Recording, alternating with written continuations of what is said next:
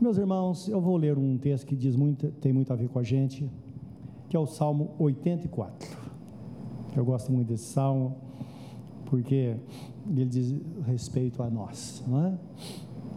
E às vezes durante a semana, ou melhor, sempre durante a semana eu estou aqui, não todos os dias, mas quase todos os dias.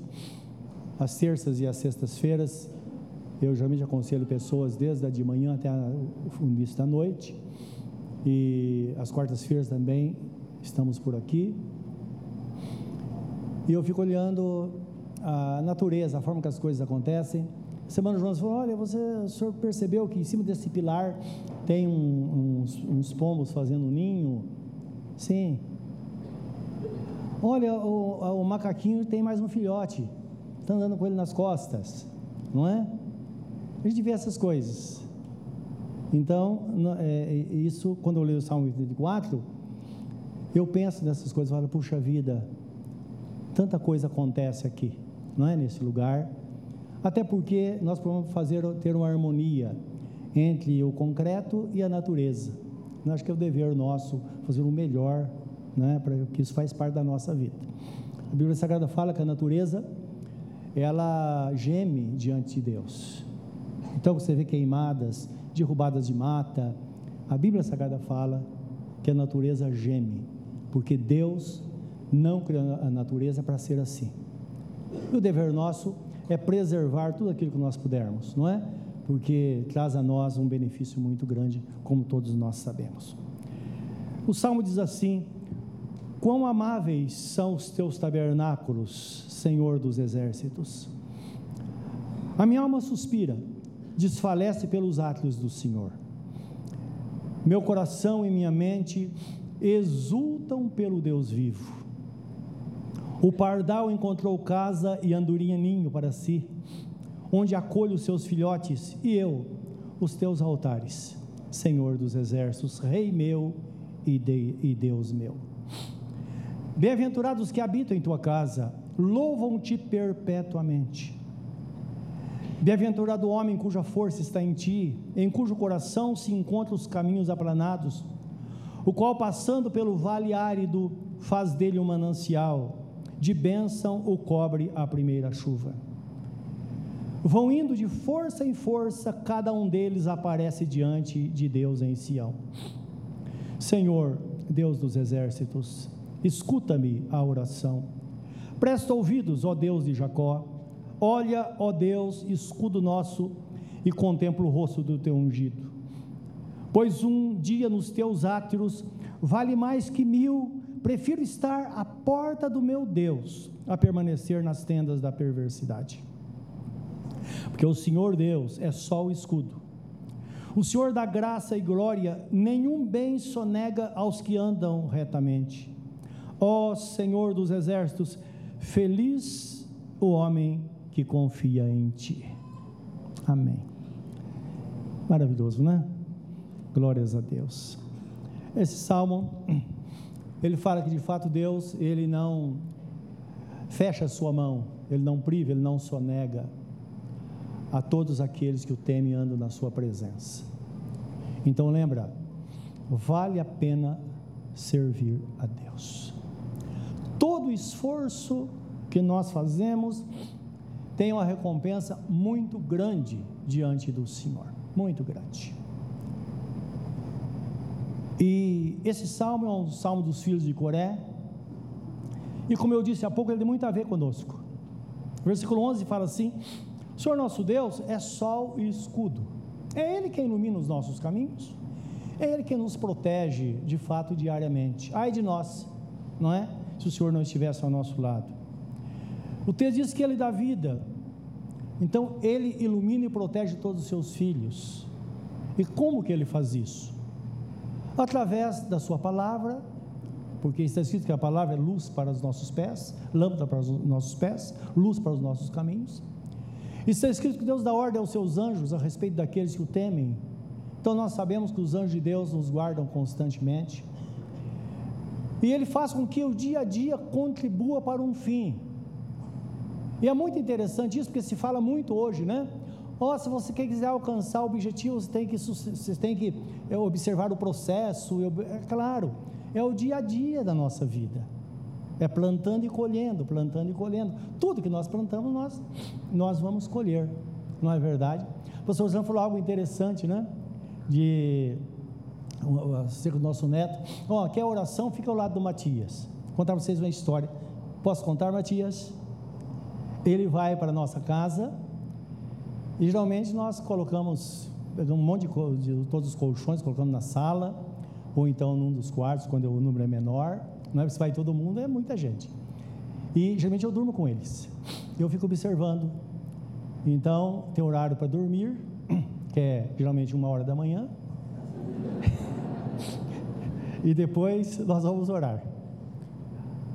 Aí nós oramos e oramos por, por nossa família, por cada um de nós, pelos tios, pela, pelos avós, pelos pais, não é?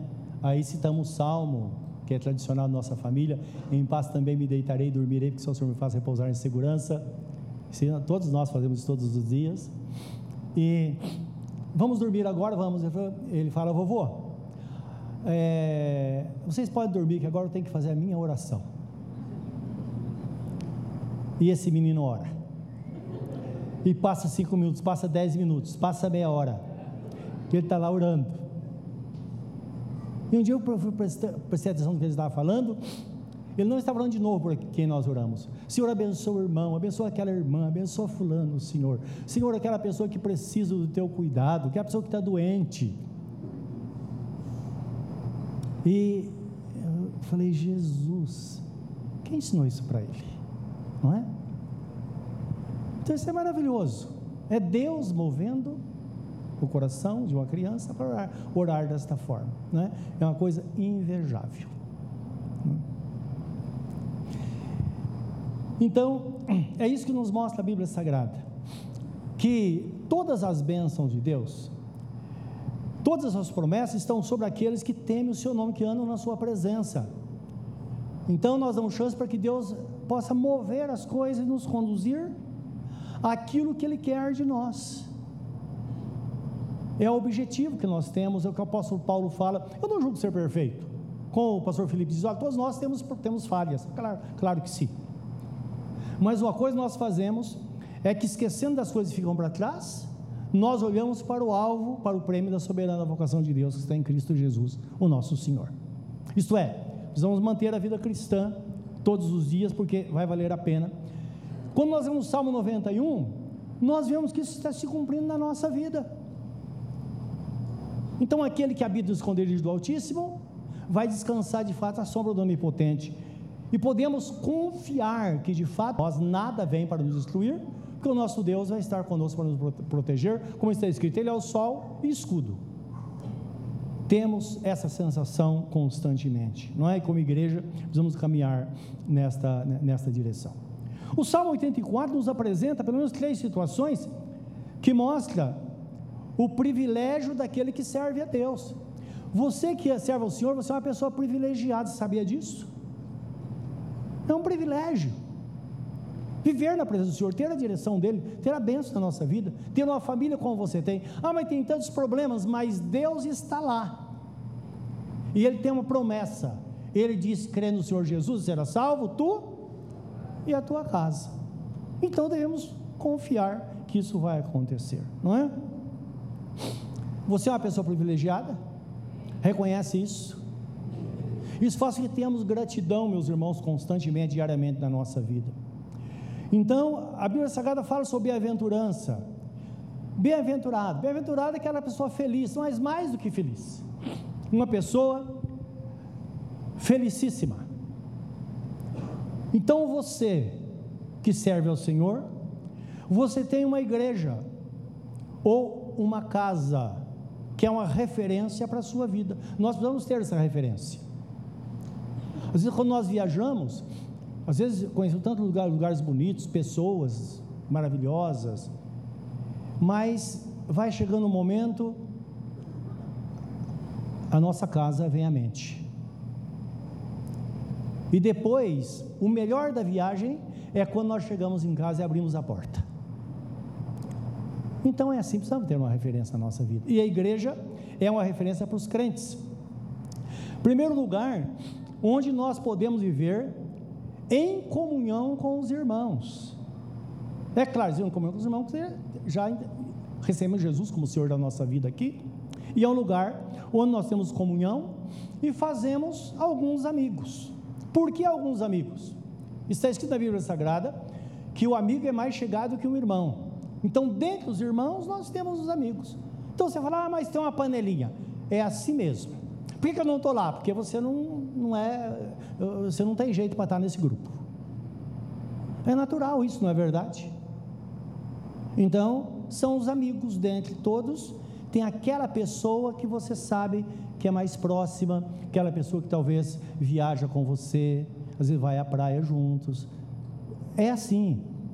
E dessa forma que nós é, nos, nos é dessa forma que nós crescemos nesta comunhão.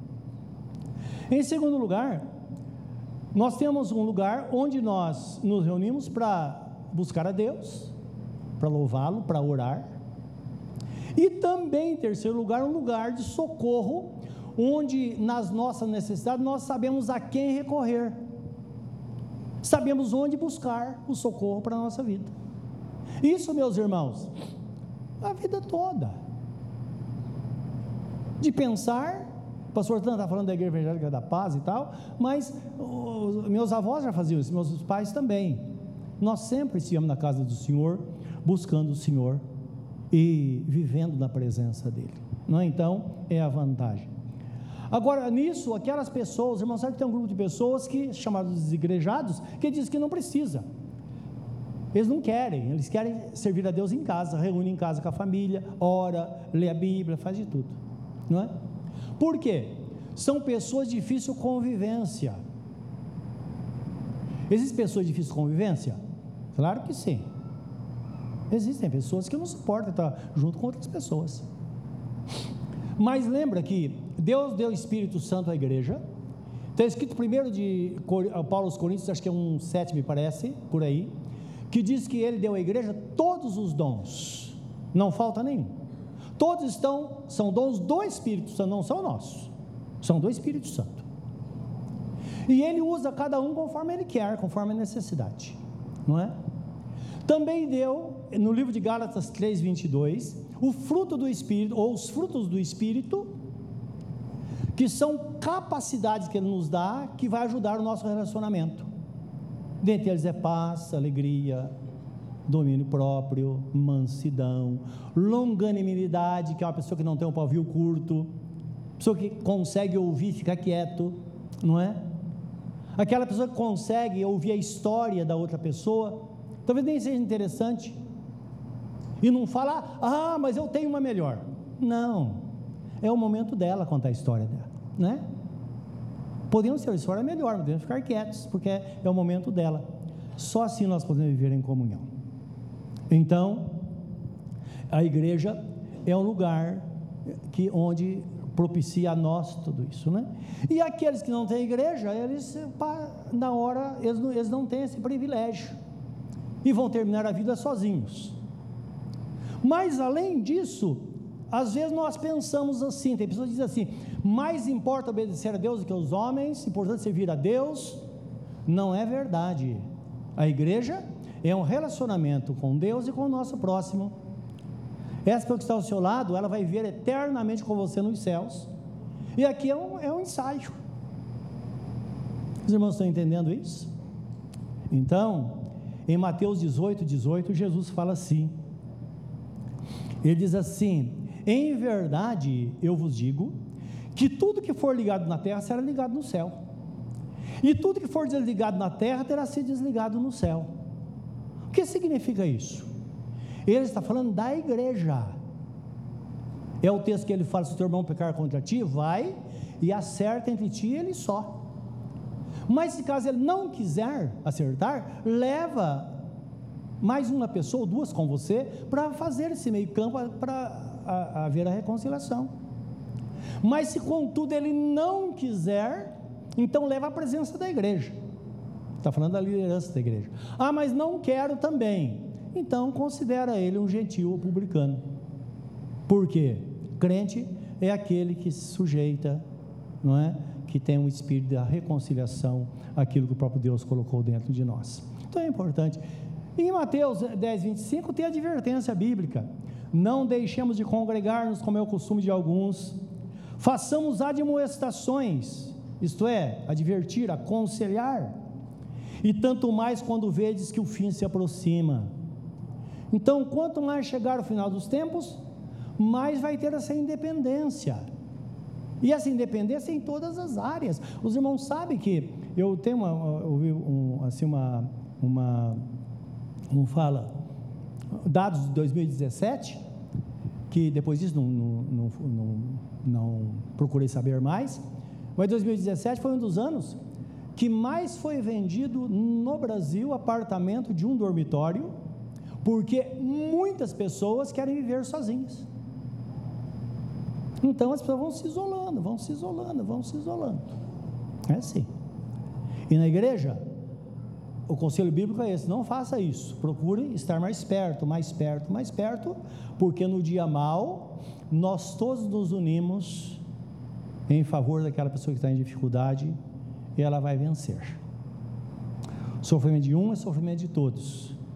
E nós não podemos andar por outro caminho a não ser nesse, porque a palavra de Deus diz assim: comunicar com os santos nas suas necessidades.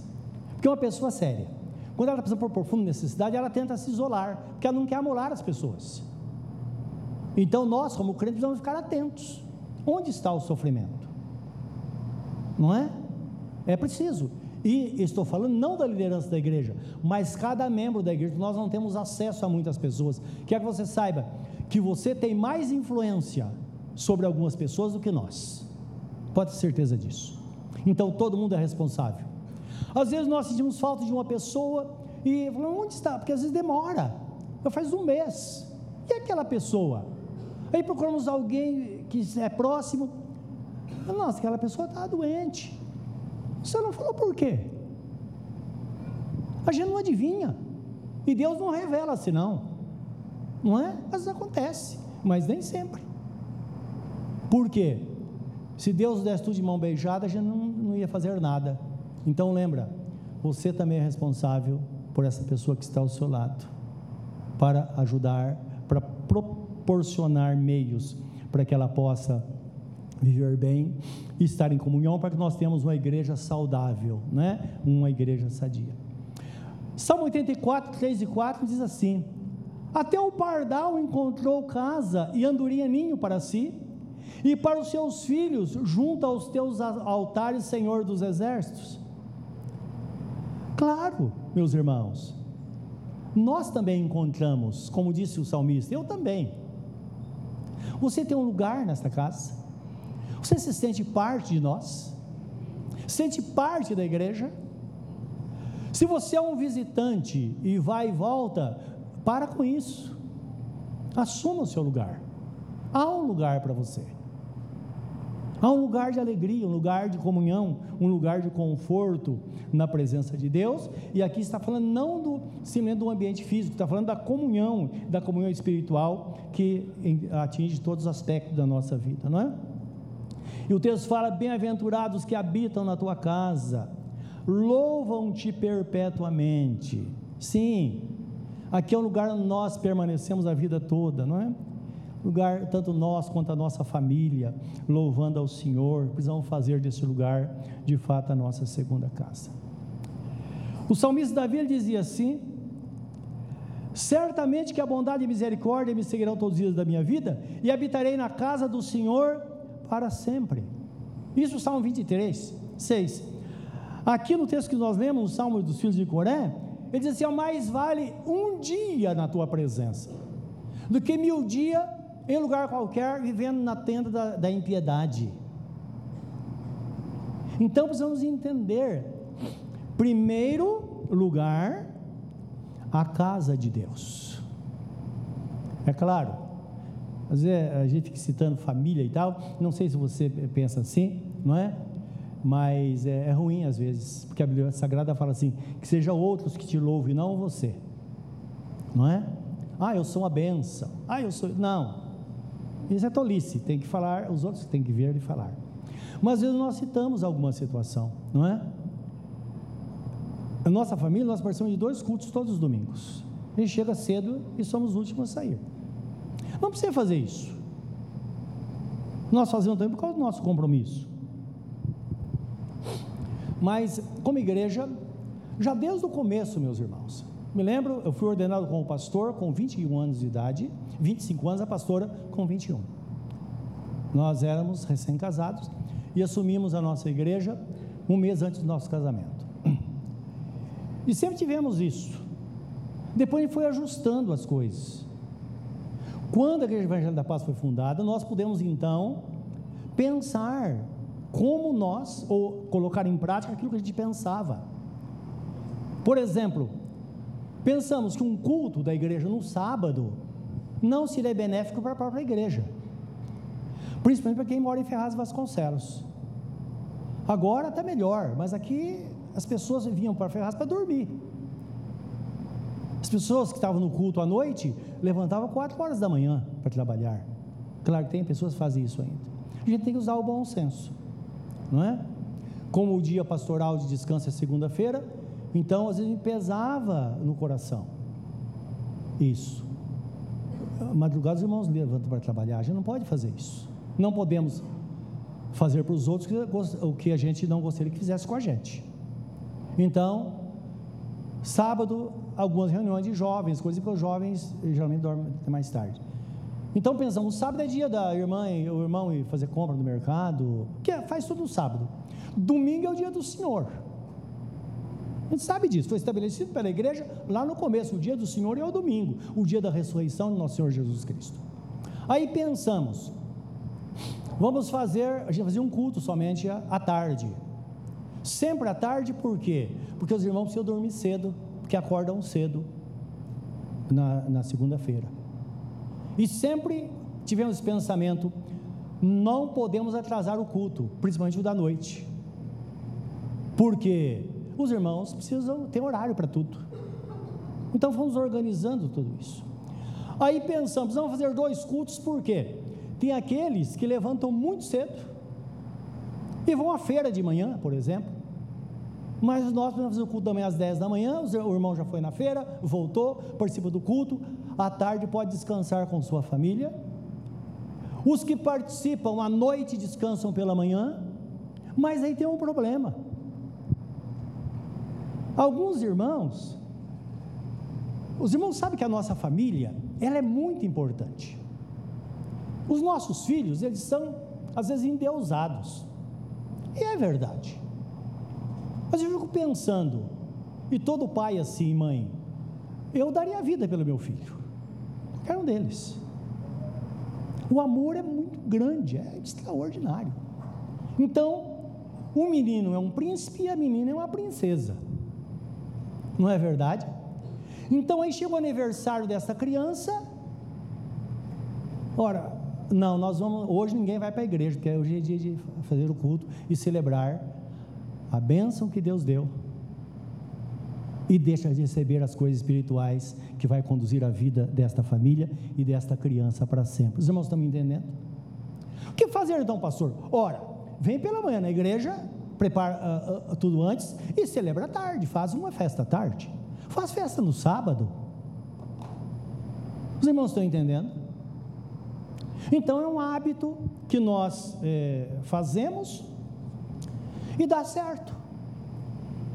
Porque senão a criança ela já se acostuma que a vida familiar é mais importante do que a igreja. Quando chega na adolescência, ela não quer vir à igreja mais. Tanto é que ela vem no sábado na, na, na reunião delas e no domingo não quer vir para a igreja. Fica jogando em casa. Depois, mais tarde é jovem, vem no retomada ao sábado e não vem à igreja. E no domingo está por aí. Aí arruma uma namoradinha que não teme a Deus, arruma uma namoradinha que não teme a Deus, aí se afasta da igreja, Aí se casa, quando se casa, não é? Vai continuar uma família daquele jeito. E é quebrado aquele santo propósito que Deus fez na nossa vida. Sempre eu digo, meus irmãos, a nossa vida, igreja e família é, é trabalhoso. Tem que haver dedicação todos os dias, como uma planta. Se hoje, com esse sol, você não colocar água naquela planta que está na sua casa, ela vai secar, não é verdade? Então precisa diariamente, e é assim que funciona a igreja do Senhor, porque nós estamos plantando coisas e vamos colher. E aí nós vemos o vizinho colhendo e a gente fala, mas por que não eu? Ora, é claro, nós precisamos preservar valores e hábitos da vida cristã que determinam, vão determinar o nosso futuro lá à frente. Da parte de Deus, Ele é fiel, Ele diz que abençoaria até mil gerações daqueles que temem o Seu nome. Então, Deus é fiel e nós, quando nós nos enquadramos, certamente nós vamos ser pessoas abençoadas. A palavra nos diz sobre essa bem-aventurança. E a segunda é a bem-aventurança sobre aquele cuja força e suficiência está no Senhor. Aquela pessoa que de fato depende de Deus e vive na presença do Senhor, como está escrito no versículo 5 e 6. Bem-aventurado aquele homem ou aquela pessoa cuja força está em ti, em cujo coração se encontram os caminhos aplanados, o qual passando pelo vale árido faz dele uma, um manancial então, está falando de uma pessoa que vive na presença de Deus e por onde esta pessoa passar, vai deixar a benção.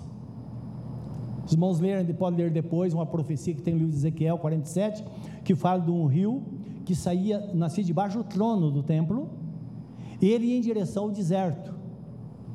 E por onde ele passava, a, as plantas, a vegetação crescia. Assim é o crente, é uma profecia acerca da igreja por onde você passar, você vai ser uma benção, você vai abençoar pessoas. Por onde você passar, você vai ter o que falar, e nas suas decisões, Deus vai estar com você. Os irmãos sabem, talvez nem todos saibam, muitos não sabem. E essa semana eu estava conversando com um pastor, e ele falou, estava mudando de lugar para a igreja, e ele falou, pastor, o, o senhor deve você paga muito aluguel nessa cidade, né? Eu parei um pouco. Falei, pastor, nós nunca pagamos. Deus foi muito bom com a gente. Eu sei o quanto é difícil. Chega um lugar, vê se o contrato tem que mudar. Para uma igreja, isso não tem fundamento, não dá. Por um pouco tempo, tudo bem. Mas acontece que entra pagando aluguel, como vai construir e pagar aluguel? Deus tem um caminho, nós precisamos ter essa direção. Eu disse, nós nunca pagamos, inclusive uma grande gratidão no nosso coração pelas portas abertas, pessoas foram usadas por Deus. Quando nós começamos na igreja, começamos na casa do irmão André, o André que toca a bateria aqui, dos seus pais, o irmão João, a Laide, tinha uma parte da casa, uma, era uma casa bem velha que eles compraram, eles moravam embaixo. Disseram, pastor, se o senhor quiser fazer culto aí, pode. Aí eu, alguns irmãos, eu, é, pastor Laércio Aguiar, que hoje está com o senhor, pegamos lá uma marreta, quebramos todas as paredes internas e fizemos lá um salãozinho. Em pé, cabia 100 pessoas. E começamos ali, Deus. Só que encheu, de repente não tinha mais jeito. Um dia eu estava pensando, Deus precisa nos dar uma, uma direção, o que, que nós vamos fazer? E o irmão chegou para mim e disse: Pastor, eu estava orando e Deus, eh, eu tive um sonho. A gente estava fazendo culto na escola Carlinho do Reis. E ele não sabia de fato a, a, a angústia que eu estava sentindo. Eu falei, irmão, você que teve o sonho, você sabe, vai lá e fala com o diretor para mim. E fala para que nós queremos fazer culto na escola. Ele foi, e Deus abriu as portas, nós fomos lá. Cultuamos a Deus por muito tempo lá. Então, de 100, me lembro lá, nós fomos para 300 pessoas no culto, mais que isso, e as, co as coisas foram acontecendo. Aí, no momento muito frio, muito frio, a escola era muito fria, e alguém tem misericórdia de nós, a Igreja Batista, a Igreja Batista foi antes da Coerp, então a Igreja Batista se tornou Coerp depois. Então, na Igreja Batista, o pastor Joaquim, pastor Toninho Murad, que era da liderança da igreja, e eles perceberam o nosso sofrimento, e um dia disseram: Olha, a nossa igreja está quase construída, está sem rebocar ainda o Jacoerp hoje. E eles disseram: Olha, vocês estão sofrendo muito aí, nós vamos adiantar a inauguração, vamos para a igreja sem terminar, para que vocês possam fazer os cultos na nossa igreja, que era uma igrejinha onde tem uma, uma escola infantil hoje, aqui perto do viaduto. E ficamos um bom tempo lá, até que a gente pôde começar a construção e vir para cá. Foi uma jornada, mas em todas as vezes Deus usou pessoas, usou meios. O pastor Sandro fala muito sobre isso. Esta bênção Deus tem para a sua vida e para a sua família também. Ele tem. Essa é a característica da vida cristã. Ah, mas todo mundo vai para outro caminho. Não importa. Pode ter um caminho só para você. Como Jesus mesmo disse: se, eu, se as minhas palavras estiverem em você e você estiver em mim, vocês poderão pedir o que vocês quiserem e será feito.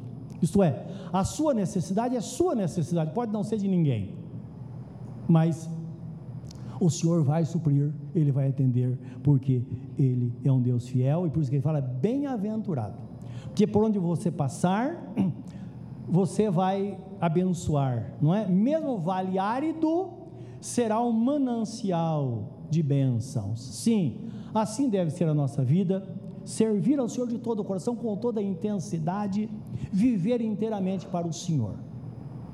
E quero dizer como igreja, como pastor dessa igreja, todos nós fazemos isso, mas em particular Deus me deu essa, esse ministério de aconselhamento. E há muitos anos, muitos anos, passam por mim pessoas de todos os lugares, todas as igrejas, vêm falar comigo. Sempre fui honesto com todos eles, nunca, nunca convidei ou sugeri um membro de qualquer igreja a se transferir para a nossa igreja. Perante Deus, nunca. Sempre servi de coração.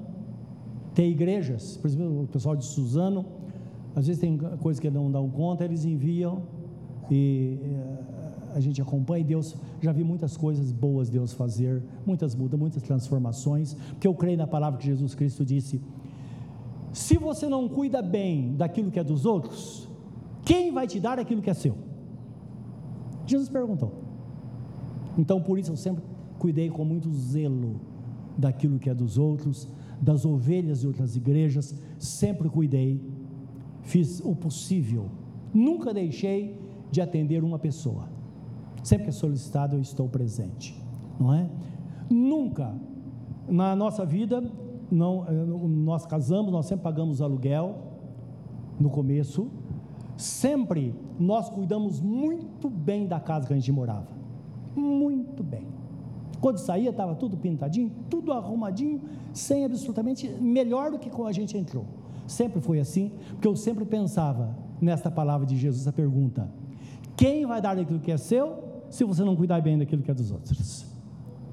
Então, com isso nós nos despojamos dessas coisas e temos a bênção de Deus sobre a nossa vida, meus irmãos.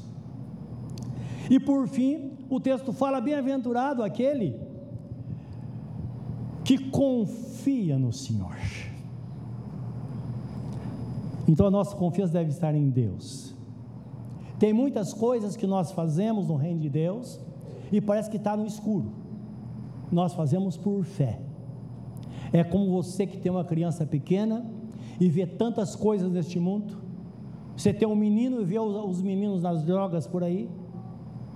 Você fala, meu Deus, o que será desse menino? O que, eu vou fazer? Vou fechar em casa, vou colocar uma redoma, vou. Não tem jeito. Como diz a Bíblia Sagrada, se o Senhor não guardar a cidade, em vão vigia a sentinela. Precisamos confiar em Deus de todo o nosso coração toda a nossa alma, todo o nosso entendimento. Porque Deus não nega bem algum aos que andam na Sua presença, aqui no nosso texto. Então, sirva a Deus de todo o coração, para que você seja uma pessoa bem-aventurada. E é só dedicar-se a Deus diariamente.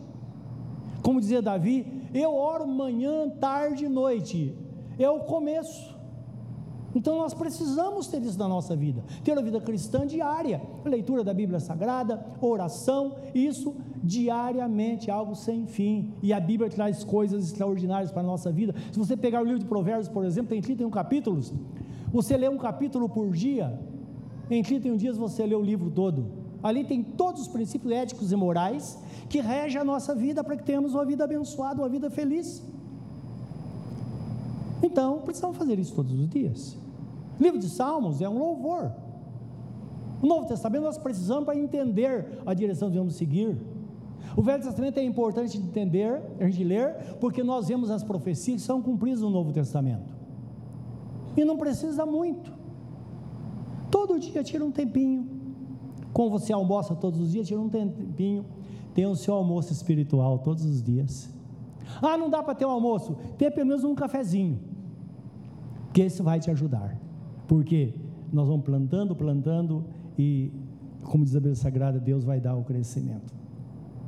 E faça da sua igreja, além de servir a Deus de todo o seu coração, um lugar de comunhão com os irmãos, com Deus e um lugar de refúgio.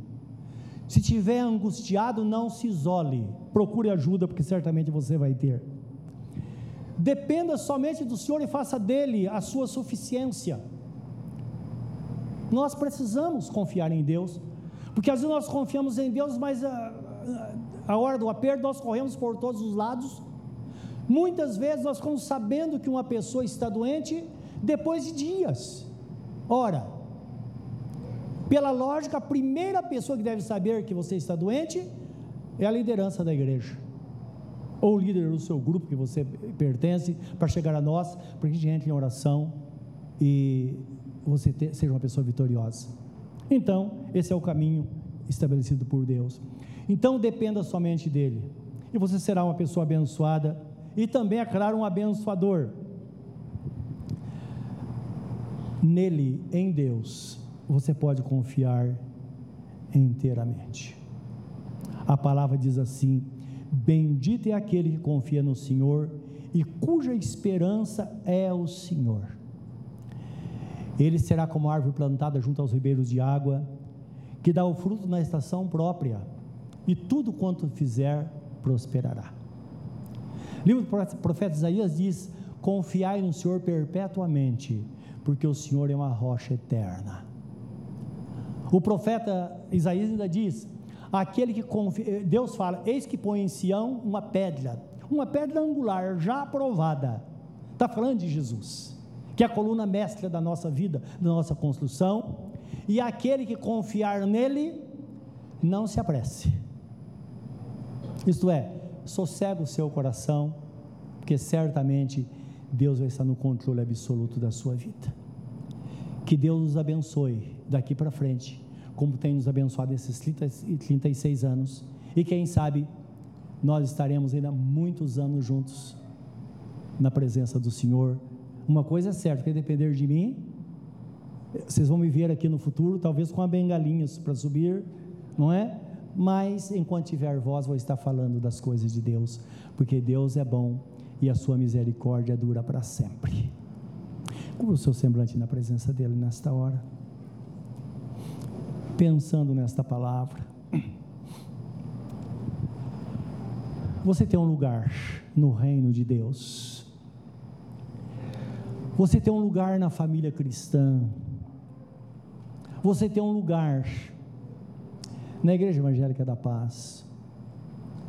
Você tem um lugar nesta casa, nesta família. Que seus filhos entrem neste lugar celebrando. Que aqueles aprendam. Que aqueles tenham uma formação cristã. Mas não, eles não vão conseguir, depende de você. Bem disse o nosso Deus: ensina a criança no caminho que ela deve andar, e quando crescer não se desviará dele. É estar na presença do Senhor. Então você vai ver seu filho orando, sua filha orando. Você vai ver as pessoas na sua família celebrando a Deus, vivendo uma vida cristã de verdade Alguém tem que começar. E pode começar por você. Porque Deus dá a promessa a uma pessoa e depois diz: creia no meu filho e a sua família será salva. Onde você está nesta hora? Se você nesta manhã entrega a sua vida a Ele, ore comigo dizendo: Senhor, eu quero. Eu entrego minha vida a Ti, Senhor. E quero seguir este caminho na Tua presença, tendo refrigério na minha alma, na direção e graça do Teu Espírito Santo.